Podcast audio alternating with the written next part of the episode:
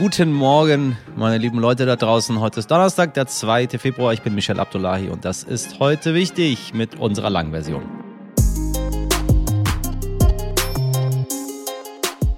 Ja, ja, eine Pandemie, Krieg, Inflation, Klimakrise, die Welt geht unter und ich muss trotzdem arbeiten. Das ist die etwas überspitzte Frage, mit der Sarah Weber ihr Buch betitelt hat. Und damit beschreibt sie ein Gefühl, das bei ihr und äh, ja, irgendwie vielen anderen in den letzten Jahren aufgekeimt ist, dass Arbeit plötzlich zum größten Stressfaktor im eigenen Leben wird. Nicht einmal, weil man keinen Spaß an seinen Aufgaben findet, sondern weil die Arbeitsbedingungen einfach nicht mehr passen.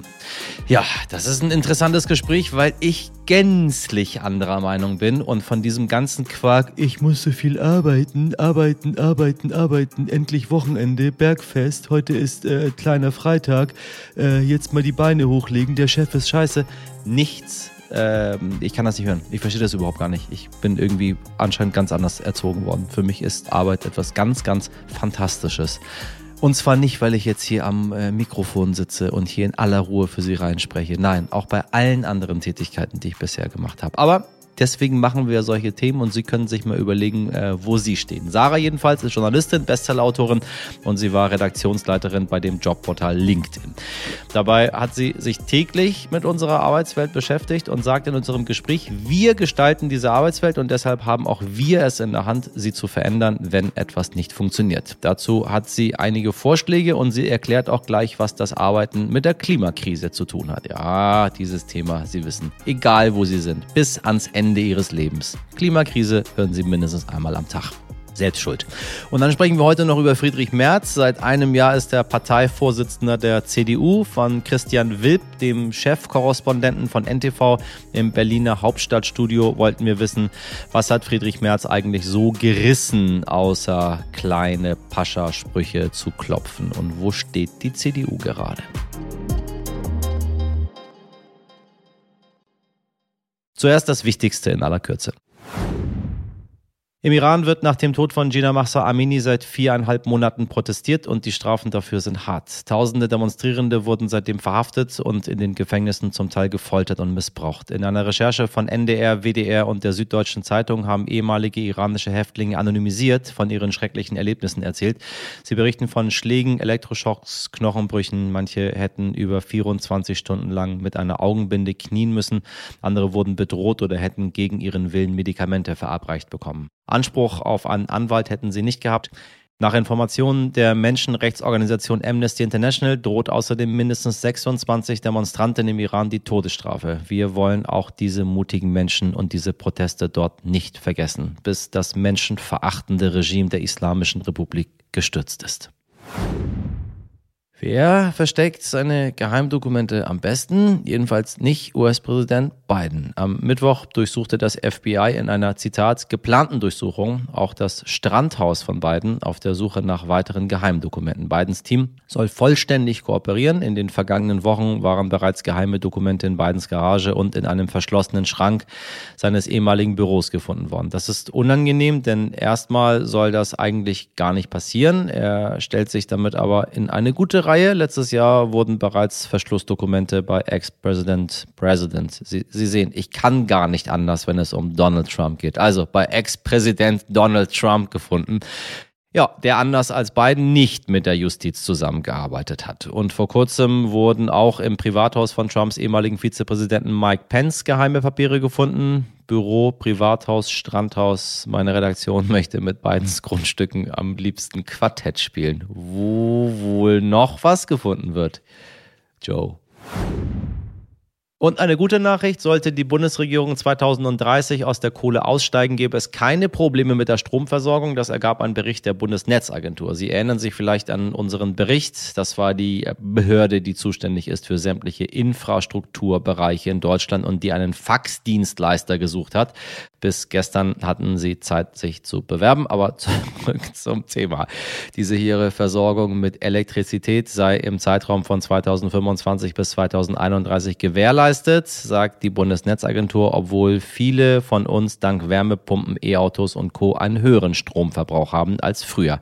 Das Rheinische Revier soll statt 2038 schon 2030 aus der Kohle aussteigen. In den ostdeutschen Revieren ist das noch umstritten. Alle gute Dinge sind drei, muss sich Friedrich Merz gedacht haben, als er es beim dritten Versuch endlich an die CDU-Spitze geschafft hat. Nach einem Jahr sitzt er da immer noch und wie steht die CDU da? Nach rund 360 Tagen März, einer Entschuldigung wegen der Sozialtourismusbehauptung später und einer kleine Paschas-Beschimpfung in Richtung von MigrantInnen. Ne? Die CDU bleibt sich treu. Also, was hat denn unser kleiner Pascha geschafft? Ja, die CDU wirkt zumindest geeinter. Die Umfragen liegen zwischen 27 und 30 Prozent und damit rund 10 Prozent von der Kanzlerpartei SPD. Was er nicht geschafft hat, er selbst als Person ist, sagen wir mal, so semi-beliebt, was für einen, der die Kanzlerkandidatur zumindest nicht ausschließt, nicht hilfreich ist. Und er fällt in erster Linie durch, naja, sagen wir mal, mag ich, nennt es meine Redaktion, eklig nenne ich es, beleidigend können Sie es nennen, Sprüche auf. By the way, nicht nur Friedrich Merz, ne? das ist kein Problem der CDU. So, die anderen ähm, machen es nur geschickter, aber auch wenn sie in die Abgründe der Grünen hineinschauen, uiuiuiuiui, was es dort auch für solche Sprüche gibt, aber ähm, da ist man ein bisschen schlauer und haut die nicht einfach raus. Oder wobei, wahrscheinlich weiß Merz ganz genau, was er da tut und holt sich damit seine Leute ganz rechts Wer diesen Mann und die Partei aber deutlich besser kennt, ist der Berliner Chefkorrespondent von NTV, Christian Wilb. Er beobachtet den Berliner Politikbetrieb seit Jahren und schätzt ihn deshalb für uns ein. Also, wo steht denn die Partei nach einem Jahr Friedrich Merz an der Spitze? Tja, in der Tat. Friedrich Merz ist seit einem Jahr Parteivorsitzender und auch Fraktionsvorsitzender. Man kann also sagen, er führt die Union uneingeschränkt. Und er hat sie ja in einer nicht ganz leichten Zeit übernommen, nach 16 Jahren Regierungsbeteiligung, jetzt plötzlich Opposition. Das geht natürlich einher mit einem gewissen Bedeutungsverlust. Aber, das muss man sagen, Merz hat es geschafft, den Laden trotz allem zusammenzuhalten und in Umfragen nach vorn zu bringen. Von 23 Prozent vor einem Jahr auf jetzt etwa 28, 29. Damit ist man noch nicht zufrieden. Man möchte über die 30 Prozent Marke, aber so leicht scheint das offenbar nicht zu sein. Die Halbierung der AfD, wie von Friedrich Merz 2018 in Aussicht gestellt worden, das hat er nicht geschafft, aber interessanterweise seitdem auch nicht wiederholt. Man hat also offenbar auch im Adenauerhaus die Ansicht, dass viele Wähler vor allem im Osten dauerhaft wohl verloren gegangen sind und kann dann nur auf eine, wenn man so möchte, biologische Lösung hoffen. Immerhin, der Streit mit der CSU ist zumindest nach außen beigelegt. Jeden Montag gibt es auch ein Spitzengespräch, da nimmt auch äh, Markus Söder daran teil. Und Ziel ist es hier, die Konflikte bereits im Vorfeld abzuräumen. Übrigens auch den Konflikt möglicherweise bezüglich einer neuen Kanzlerkandidatur für die nächste Bundestagswahl. Eine Entscheidung ist angekündigt, ja, für das kommende Jahr, also 2024. Und Merz hat, wie wir hören, intern klargestellt, ein CSU-Vertreter kann es nur dann werden, wenn die CDU ihn voll und ganz unterstützt. Danach sieht es allerdings nicht aus. Man kann davon ausgehen, Merz wird es beim nächsten Mal selber wissen wollen. Lieber Christian, Friedrich Merz ist im letzten Jahr häufiger durch seine Wortwahl aufgefallen. Wie geht die CDU damit um? Tja, interessant ist schon, dass Friedrich Merz immer wieder mit seiner Wortwahl auffällt. Ähm, Sozialtourismus dafür sicherlich ein Paradebeispiel. Allerdings muss man hier auch feststellen, Friedrich Merz hat sich dafür in aller Form entschuldigt. Vielleicht insofern auch nicht ganz fair, wenn man immer wieder darauf herumhackt. Etwas anders sieht es ja aus bei den sogenannten kleinen Paschas. Die wurden ähm, auch nach außen hin verteidigt, und zwar auch mit dem Argument, dass man sich den Sprachkorridor von links und von rechts nicht zu sehr einengen lassen möchte. Allerdings intern wurde auch das kritisiert, und zwar auch mit dem Argument, ähm, man rede jetzt über das Vokabular des Vorsitzenden, nicht über das eigentliche Problem. Das sei die Integration und man müsse in der Lage sein, eben auch diese Probleme offen anzusprechen, wenn man denn ein Interesse daran habe, sie letzten Endes auch zu lösen. Und abgesehen von diesen Aussagen, was hat der Parteichef im letzten Jahr hinbekommen oder auch, sagen wir mal, nicht hinbekommen? Friedrich Merz hat es sicherlich geschafft, die Partei zu einen und äh, so gut es geht in die Opposition zu führen. Wir wissen ja spätestens seit Franz Müntefering, Opposition ist Mist, also keine ganz leichte Aufgabe, aber man hat das so einigermaßen hinbekommen, diesen Prozess von der Regierung in die Opposition. Der Krieg in der Ukraine macht die ganze Angelegenheit sicherlich nicht einfacher, weil traditionell in Deutschland Regierung und Opposition arbeiten in solch schwierigen Zeiten in den wesentlichen Punkten zusammen. Und die CDU, muss man wissen, hat ja auch das Sondervermögen von Olaf Scholz voll und ganz unterstützt. Allerdings setzt man jetzt auch darauf, dass das Geld, die 100 Milliarden, auch tatsächlich für die Verteidigung ausgegeben werden und nicht für andere Dinge, etwa auch was das 2-Prozent-Ziel angeht. Äh, der Bundeswehr, auch da sorgt die Union sicherlich dafür, dass man genauer hinschaut. Werden diese 2% tatsächlich erreicht oder war das nur ein Versprechen des Kanzlers, das bei nächster Gelegenheit wieder verfrühstückt wird? Merz hatte sich ja interessanterweise beim Thema Ukraine einen gewissen Vorsprung erarbeitet. Er war früher für Panzerlieferungen als Scholz. Er war früher zu Gast in Kiew. Aber mit äh, seinem Wort vom Sozialtourismus hat er dann die eigene Arbeit wieder ein Stück weit zunichte gemacht. Ähm, vielleicht wird er ja künftig daraus lernen. Was sind jetzt die größten Herausforderungen von Merz für die kommende Zeit? Die größte Herausforderung für Friedrich Merz sicherlich die Einigkeit der Union zu wahren, gleichzeitig einen Kurs der Mitte einzuschlagen, weil auch Merz weiß, nur dort werden in Deutschland am Ende Wahlen gewonnen. Deshalb jetzt auch die Abgrenzung zum parteirechten Hans-Georg Maaßen. Von dem hatte man sich vorher schon verbal distanziert. Jetzt soll er tatsächlich auch aus der CDU ausgeschlossen werden. Und man kann sagen, das ist sicherlich auch ein Zeichen ähm, an die eigene Partei, vor allem auch an die Liberalen in der eigenen Partei, weil die haben hier hin und wieder schon aufgemuckt, etwa im Deutschen Bundestag bei der Abstimmung zum Chancenaufenthaltsrecht. Dort gab es 20 Enthaltungen von sogenannten Merkelianern, also Anhängern der ehemaligen Bundeskanzlerin. Leute wie Armin Laschet zählen dazu und Merz möchte auch die natürlich an sich binden, möchte keine innerparteilichen Zwistigkeiten. Man hat es ja auch am Beispiel der SPD gesehen. Lange Jahre gab es dort große Flügelkämpfe zwischen Linken und Rechten und erst als sie einigermaßen beigelegt waren, war der Weg dann frei für Olaf Scholz auch mal wieder eine Wahl zu gewinnen. Vielen Dank für diese Einschätzung an Christian Wipp. Das Gefühl, einfach immer weiter zu arbeiten, obwohl sich eine Krise über der anderen stapelt und dabei feststellen zu müssen, dass der Stress immer weiter zunimmt. Das wollte die Journalistin und Autorin Sarah Weber so nicht mehr hinnehmen. Darum hat sie ein Buch geschrieben, wie sich unsere Arbeitswelt zum Besseren verändern lassen könnte. Wenn Sie uns regelmäßig hören, liebe Zuhörerinnen, dann wissen Sie, dass ich das Privileg habe, in einem Job zu arbeiten, der mir großen Spaß macht und dass ich deshalb gerne und sehr viel arbeite. So. Wobei, ich habe es eigentlich immer schon gemacht. Wissen Sie, ich komme aus einer selbstständigen Familie.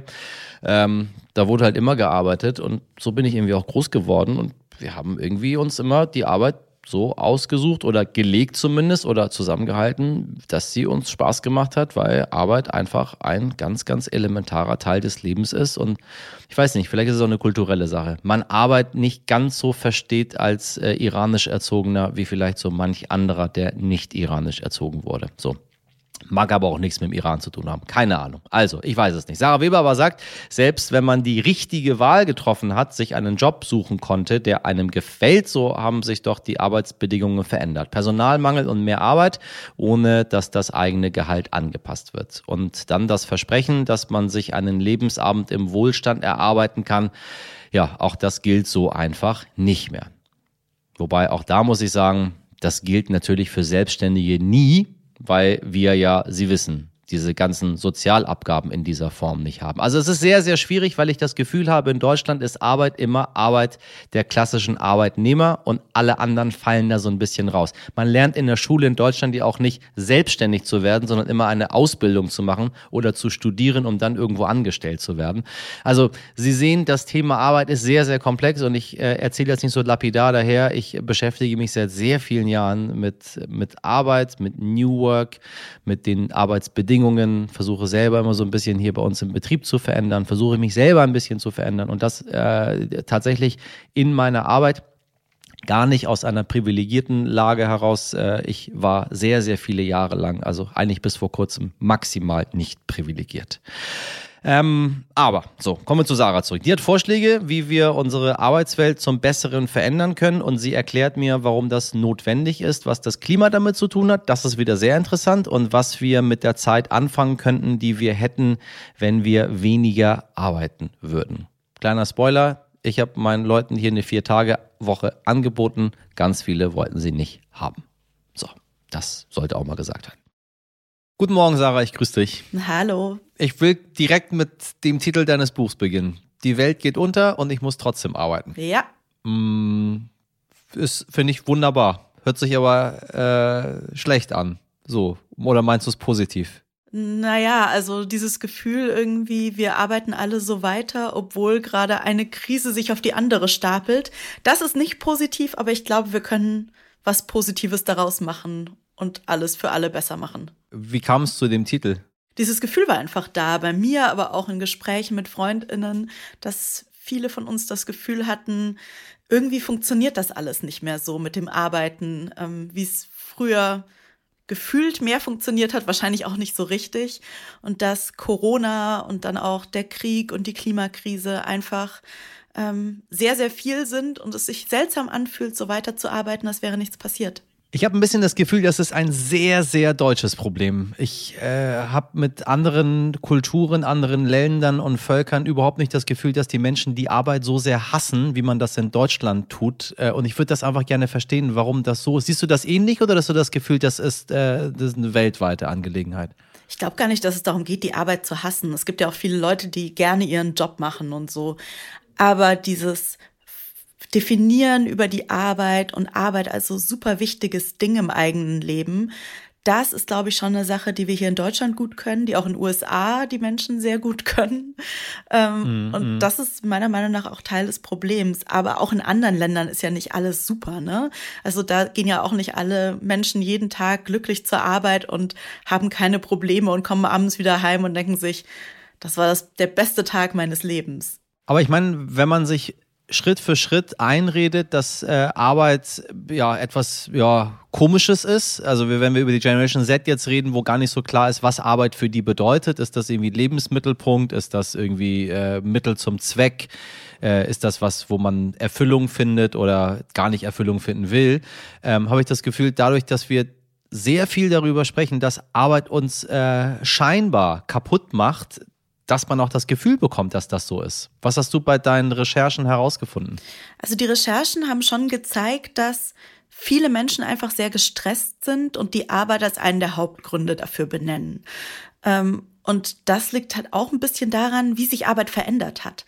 Also, dass wir öfter im Homeoffice arbeiten und irgendwie unsere Arbeits-E-Mails auch auf dem Handy sind und Arbeit damit irgendwie immer dabei ist in unserem Leben, dass in vielen Jobs die Arbeitsbedingungen über die Jahre irgendwie immer schlechter geworden sind, ohne dass jetzt das Gehalt mit hochgegangen wäre oder so und dass viele Leute einfach sagen, so will ich das nicht mehr, so will ich da nicht mehr mitmachen. Vor allem, weil halt auch dieses Versprechen von, du arbeitest hart und danach hast du es besser als deine Eltern und hast ein total gemütliches Leben und ähm, kannst später eine tolle Rente haben.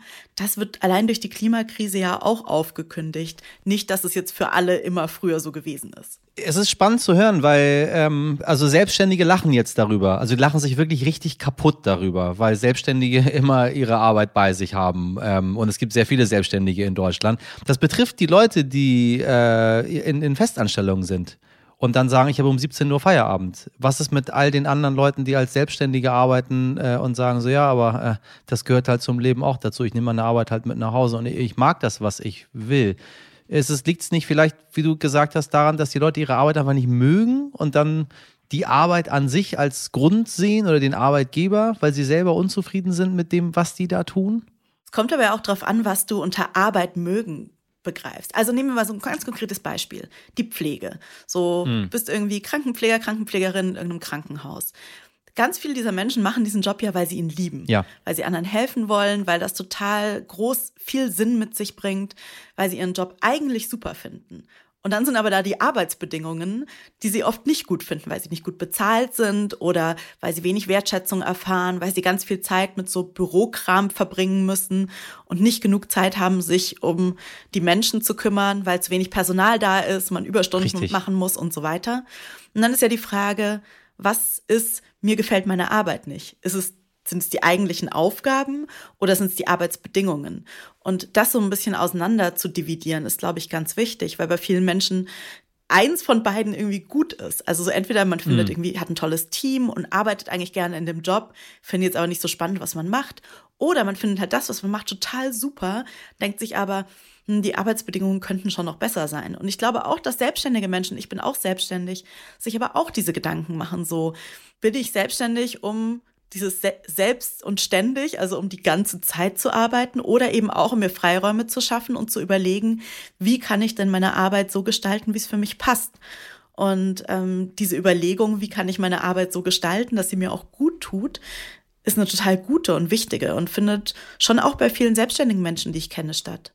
Nun ist dein Buch, was ich ganz deutlich sagen muss, aber keine Anleitung zum besser arbeiten. Es geht nicht um New Work, äh, es geht nicht um Tipps, wie ich da irgendwie rauskomme, sondern es ist viel, viel komplexer, äh, weil du äh, Thesen aufstellst, auf die man vielleicht so am Anfang nicht kommt. Und dann müssen wir drüber reden, weil ich das spannend finde, Arbeit und Klima zusammenzubringen. Das ist so eine Sache, die mir in letzter Zeit gar nicht mehr aus dem Kopf geht, weil ich super viel darüber nachdenke, was Klima und Arbeit, und ich meine jetzt nicht Arbeitsklima, hahaha, sondern ich meine das weltweite Klima da draußen mit der Arbeit zu tun hat. Ähm, da würden mich deine Gedanken, bevor ich was selber dazu sage, mal interessieren. Äh, wie meinst du das?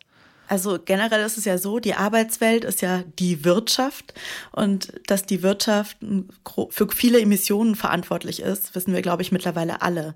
Und das kann man nicht so richtig auseinanderrechnen. Ne? Also natürlich ja. hängen die Klimakrise und die Arbeitswelt auch miteinander zusammen.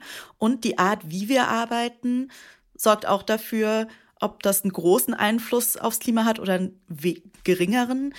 Zum einen, in welche Jobs machen wir und inwiefern helfen die vielleicht dabei, die Klimakrise ein bisschen mehr einzudämmen, aber auch mit, ähm, wie, wie sieht die Art, wie wir arbeiten, aus und ist das gut oder schlecht fürs Klima?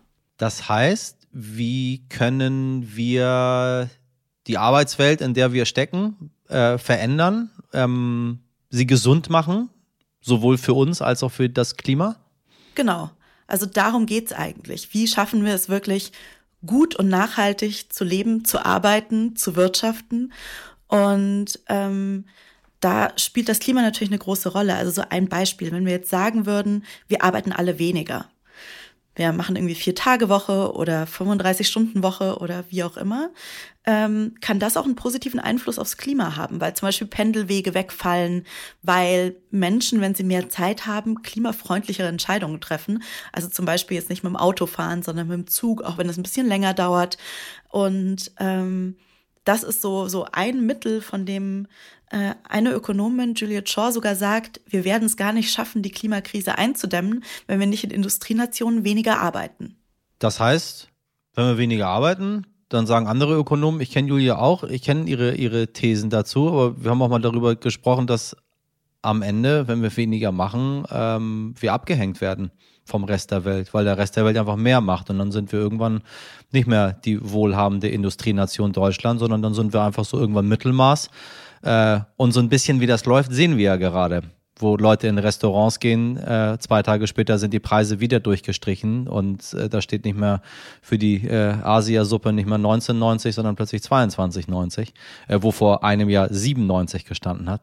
Ähm, das hat ja viel damit zu tun, dass wir diese Krisen in der Welt gerade haben und auch sich unsere Arbeitsmentalität verändert. Das heißt, wie werden wir denn arbeiten in Deutschland 2050, sagen wir mal? Also generell zu sagen, wenn wir weniger arbeiten, sind wir weniger produktiv, stimmt gar nicht zwingend. Ähm, das, wir sehen da gerade ganz viele Studien, die auch zeigen, in vielen Jobs steigt sogar die Produktivität, weil die Leute sich einfach auf das konzentrieren, was sie machen, weniger gestresst sind, gesünder sind. Und Deutschland ist ja nicht das einzige Land, in dem das diskutiert wird. Also es gab gerade einen großen Test in Großbritannien, in Neuseeland denken sie darüber nach, weniger zu arbeiten. Ähm, sogar in den USA gibt es da einzelne Tests. Also das ist so die eine Seite. Das ist ja nicht nur Deutschland. Und generell, wenn wir auf die Klimakrise schauen, wir werden überdenken müssen, wie wir wirtschaften. Und zwar nicht nur ein Land, sondern wir mhm, alle. Richtig. Einfach um weiterleben zu können, ganz banal zu, äh, gesagt. Und ähm, da werden wir auch darüber nachdenken müssen, wie schaffen wir es denn, eine Wirtschaft aufzubauen, in der es nicht immer nur darum geht, mehr und mehr und mehr und mehr zu wachsen. Ähm, das ist aber auch was, was nicht nur in Deutschland verhandelt und überlegt wird. Also von daher würde ich diese Ängste jetzt gar nicht so hoch hängen. Das heißt, was kommt auf uns zu? Was denkst du, wie geht es, äh, sagen wir mal Deutschland, wo wir jetzt sind, wie geht's weiter? Also wenn wir, du hast ja unser äh, schönes Jahrzehnt, in dem wir uns gerade befinden, als unappetitliches Krisensandwich bezeichnet. Ich glaube, das trifft es äh, aktuell ziemlich gut. Hoffen wir mal raus, dass wir da wieder rauskommen aus der Nummer. Ähm, aber wenn wir jetzt bei, bei der Arbeit, muss man ein bisschen langfristiger gucken, weil Prozesse nicht ganz so schnell verändert werden. Wir reden ja schon seit so vielen Jahren über die, äh, über die Vier-Tage-Woche und so Schritt Schritt für Schritt ähm, passiert da mal was. Äh, und wollen auch nicht alle, by the way. Ne? Meine Belegschaft, als ich gesagt habe, vier Tage Woche, dachte ich mir, alle jubeln und werfen Konfetti und sagen, yes. Ähm, ja, nee, 25 Prozent finden es gut, 75 Prozent sagen so, nee, äh, ich finde das ganz gut, so wie das ist. Also da habe ich gelernt, ähm, man muss als Arbeitgeber auf so viele verschiedene Dinge äh, eingehen, weil jeder dann doch individuell ist. Aber ich habe herausgehört, es gibt schon genügend Studien, die sich wissenschaftlich mit der Arbeit an sich in der Zukunft beschäftigen, ähm, die man nicht irgendwie auf Einzelfälle bezieht. Äh, das heißt, was kommt auf uns zu?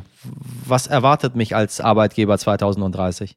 Ja, also idealerweise werden wir weniger arbeiten, also weniger Stunden pro Woche mit Erwerbsarbeit verbringen und haben dann diese Zeit auch, um andere Dinge zu tun. Mhm. So ein großer Bereich ist unbezahlte Sorgearbeit, die immer noch größtenteils von Frauen übernommen wird. Wir wissen, wenn die Arbeitszeit reduziert wird, ähm, dass sich dann auch die Sorgearbeit gleicher und gerechter aufteilt, weil Männer in heterosexuellen Beziehungen auch mehr übernehmen. Das ist ein Punkt. Auch generell die Frage, wir haben erlebt, dass sich die Arbeitswelt sehr stark flexibilisiert hat mit so Themen wie Homeoffice und Remote Work, zumindest für die, die es machen können.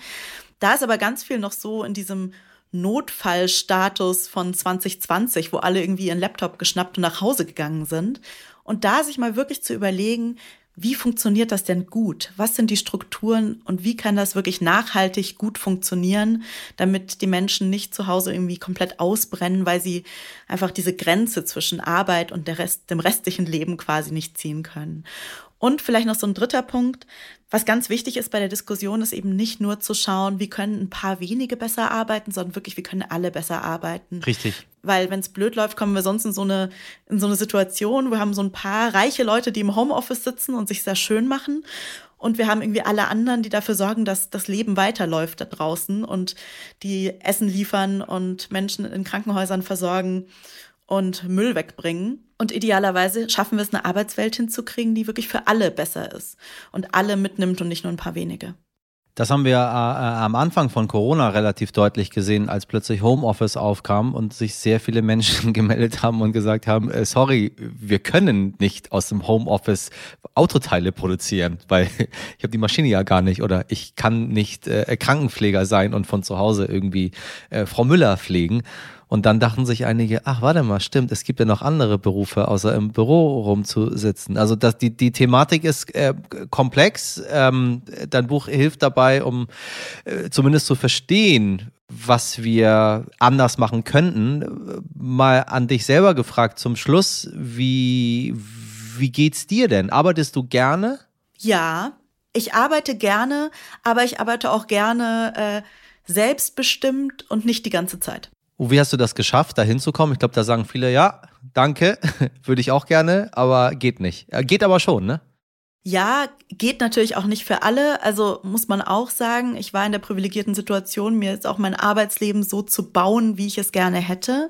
Ja. Aber es gibt Punkte, an denen auch viele Einzelne ansetzen können. Also zum Beispiel, wenn man in so einem in, so, in der Wissensarbeit ist, so einen Bürojob hat, dass man wirklich auch mal mit Vorgesetzten und mit KollegInnen spricht, brauche ich wirklich all diese Meetings in meinem Kalender? Sehr gut. Ähm, muss ich direkt auf alle E-Mails antworten? Oder können wir das auch ein bisschen anders strukturieren? Und wir denken ja oft so, die Arbeitswelt, so dieses schwammige Wort, das ist irgendwie sowas, was uns so übergestülpt wird und was sich nie verändert, aber das stimmt ja nicht. Das ist ja im Wandel und am Ende gestalten wir das alle mit und deswegen haben wir auch die Möglichkeit, da gemeinsam irgendwie zu sagen, nee, das funktioniert so nicht und wir müssen es anders machen. Dein Wort in unserer äh, Zuhörerschaft Ohr. Sarah, ich danke dir sehr für das Gespräch.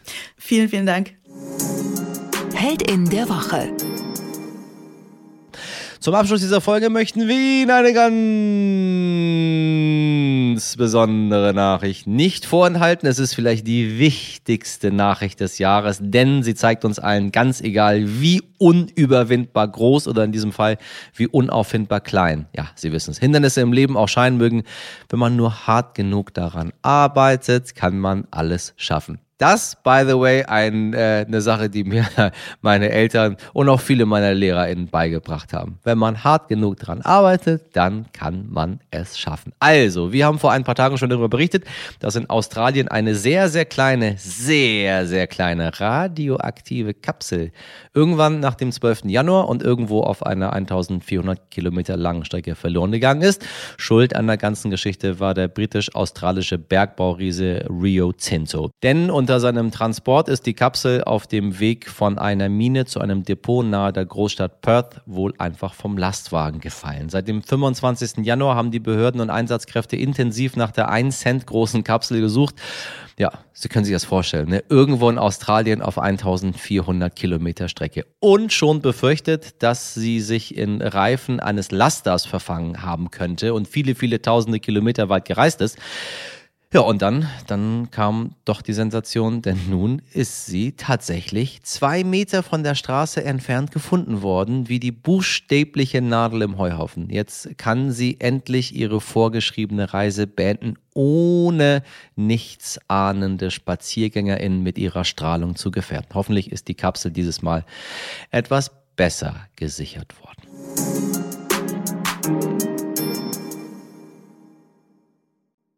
Am Ende dieser heutigen Folge möchten wir Ihnen nur noch sagen, liebe Hörerinnen, auch Sie können alles schaffen. Wissen Sie, wenn man im Leben maximales Glück hat, dann ist das auch irgendwo Können. Also, und wenn man hart genug arbeitet und an sich selber glaubt, ähm, dann klappt das meiste doch irgendwo im Leben. Also, auch wenn wir darüber gesprochen haben, gerade wie man mit weniger hart arbeiten äh, es weit bringen könnte, mit hart arbeiten ist auch doch, kommt man weiter, glaube ich. Weiß ich nicht. So, müssen Sie entscheiden.